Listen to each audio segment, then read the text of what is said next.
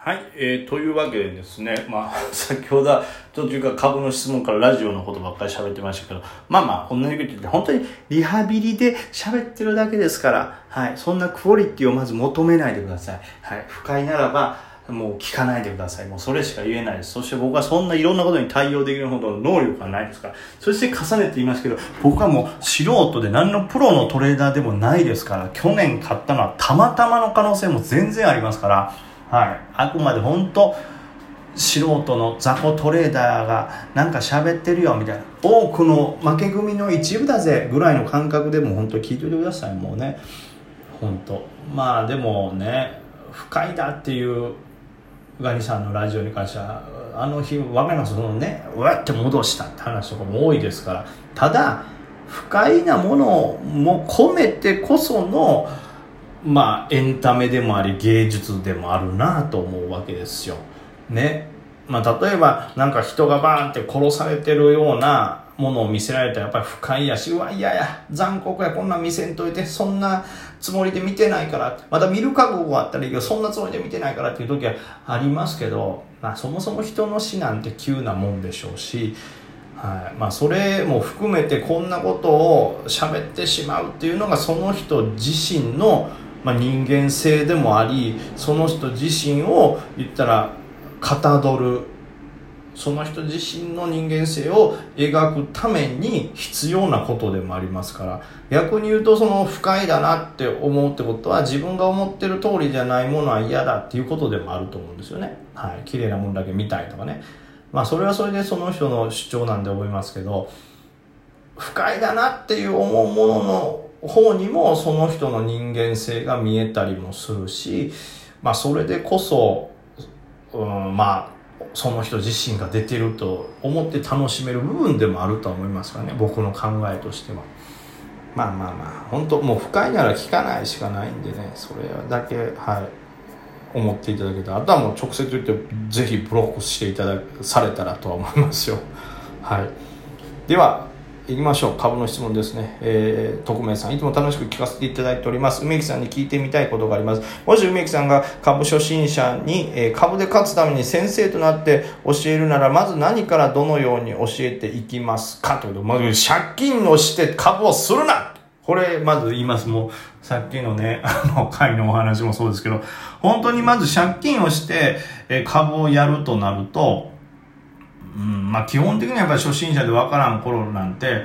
どれぐらいのロットを入れたらいいのかとか、どれぐらいこう、のリスクは許容すべきとか、これ今実際どれぐらいやばい状態かとかっていうのは分からないわけじゃないですか。基本的には勝てるっていうある程度上昇できるよっていう手段を見つけたからこそ例えば株ってリスクがなくなっていってそのギャンブルじゃないっていうようになってますけど知らない頃でまあ当然ね株初心者って言ってもみんな必死に勉強はしてから始めたりしますから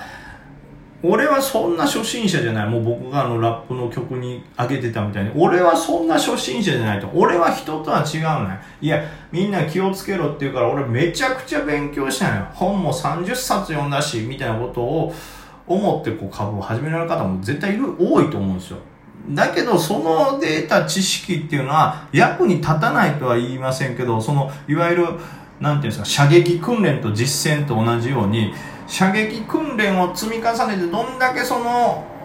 それに関する知識の勉強をしたところで射撃訓練の時は向こうからこっち撃ってこないからねと。戦場になったら向こうからこっちをバンバン攻撃してくるからそうなったらその射撃訓練みたいに落ち着いては撃てないですしそもそもこっちが殺されると思ったら自分が攻撃しようと思ってても危ない攻撃しようと思っても殺されるかもしれんから動けないみたいな心理的な圧迫もすごい変わってくるわけですよね。そうなるとやっぱりどれだけ事前に勉強したところで実際トレードを始めてみたら、あの、うん、思ってる通りに動かない、動けないってことも多々あると思います。まあ中には本当にもっとそれを超える勉強してたり、その、なんていうんですかね、信じる気持ちがすごい強くて、天才的に、その、いや、恐怖心ない、思った通りだっていうような方もいます。まあ、それは本当一握りというか、一つまみ、もう、一つまみどころか、一乗り、指先にちょっとくっついてるよぐらいの、本当少ない人だと思います。そういう人でも、ならまあ、可能性はね、ありますけど、人じゃない時方も基本的には本当にめちゃくちゃ調べてどんなに知ったところで実践戦場は違うからプレッシャーがかかってしまうんでそういうリスクでこう人生を壊してしまわないために、まあ、できるだけ借金でのトレードはしないでくださいっていうのをまず言うでしょうね。はい。もうとにかくその、なんていうんですかね、僕基本的にそのね、株はギャンブルじゃないから、リスクはあるけど、そのリスクはうまくこう、なんていうんですかね、コントロールできるというか、する方法はいくらでもあるよとはね、結構このラジオでもね、喋ってますけど、でも、まずはもちろん初心者の方にはリスクをしっかり教えますよね、多分ね、リスクのこと。多分というかそうなるでしょうね、まあ、その借金をしてあまりトレードをすべきではないですよっていうこともですし、あの、まあね、当然、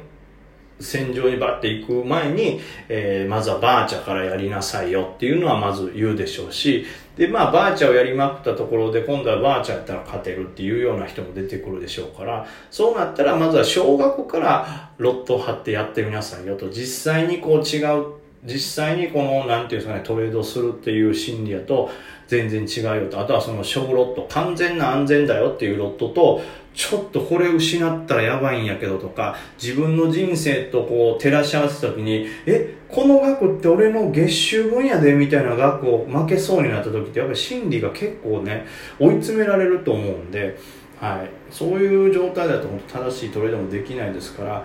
まずとにかく教えるのは借金をしてやるなというのと、まあその、えー、借金をしなくてもですね、余裕資金でトレードはしなさい。もうこれ誰でも言ってる当たり前のことですけど、僕も絶対それは言うと思います。あと、その、まずは小ロットからやりなさいよということをね、伝えると思います。まあそう思ってそう言ってこれは間違いないだろうと思いながらは初めて負け続けて思い切ってもっとちゃんと勉強しようって真剣に株と2年か3年かもっとかやった後に株と向き合って真剣にやり始めたやつが途中からやべえって言ってまずいきなり一発目ね30万終わって退場ってなって追加入金で5万ぐらい入れてますから。でさらには春前にあんま稼げないやばいってなってバイト行ってるぐらいですから本当にどんだけやっても足りない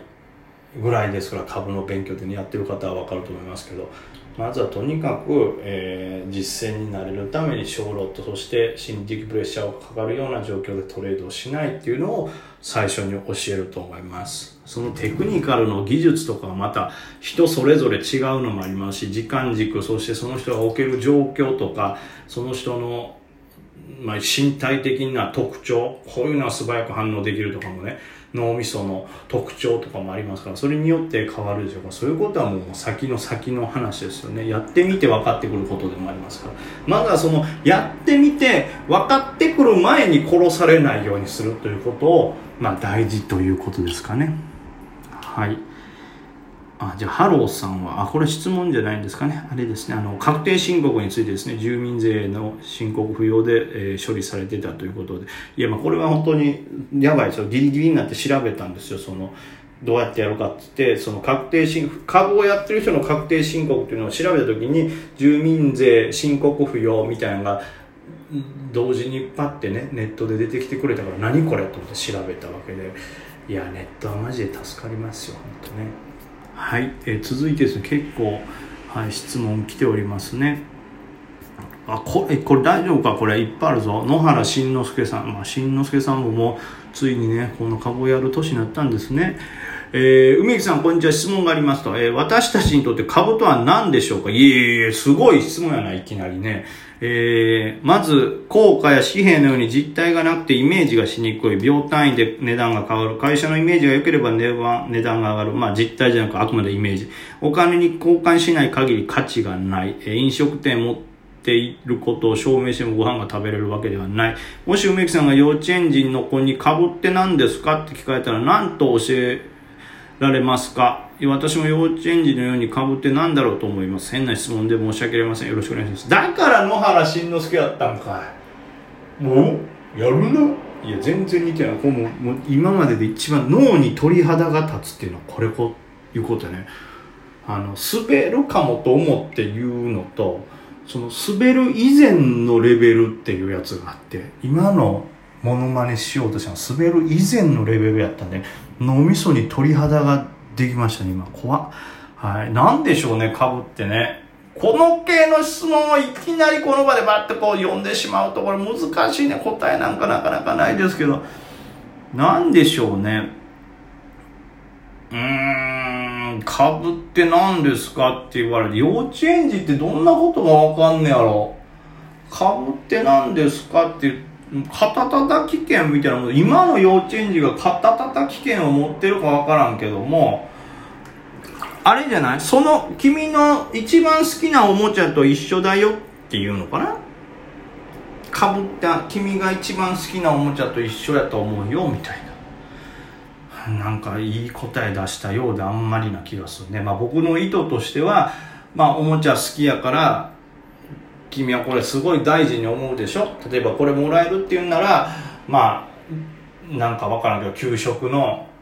ビスコあげるよ？みたいな。ビスコ本当は好きやけどビスコと交換してもいいよってぐらい価値があるなって思ってるでしょ？でもそれは好きじゃない他のお友達からしたらこんなんいらんっていう子もいるよね。だからまあ同じものでも人によってこれは価値が違うよ。とでも欲しいっていう人にとっては友達の中でもこれ好きっていう人にとっては取り合いになったりするでしょ？そしたらもっとこうねビスコ3つでも欲しいっていう欲しいためにいっぱいビスコをかけちゃうよねみたいな。絶対伝わらへんわこれ。絶対伝わらへんわこれ。でも感覚はもうこれよ。あなたが一番好きなおもちゃが株かな？おもちゃみたい。あもういいや株っておもちゃみたいなもんですよ。これがもうなんかトレーダーとしてはかっこいいし、交渉。その人によって価値も変わるし、楽しくもある。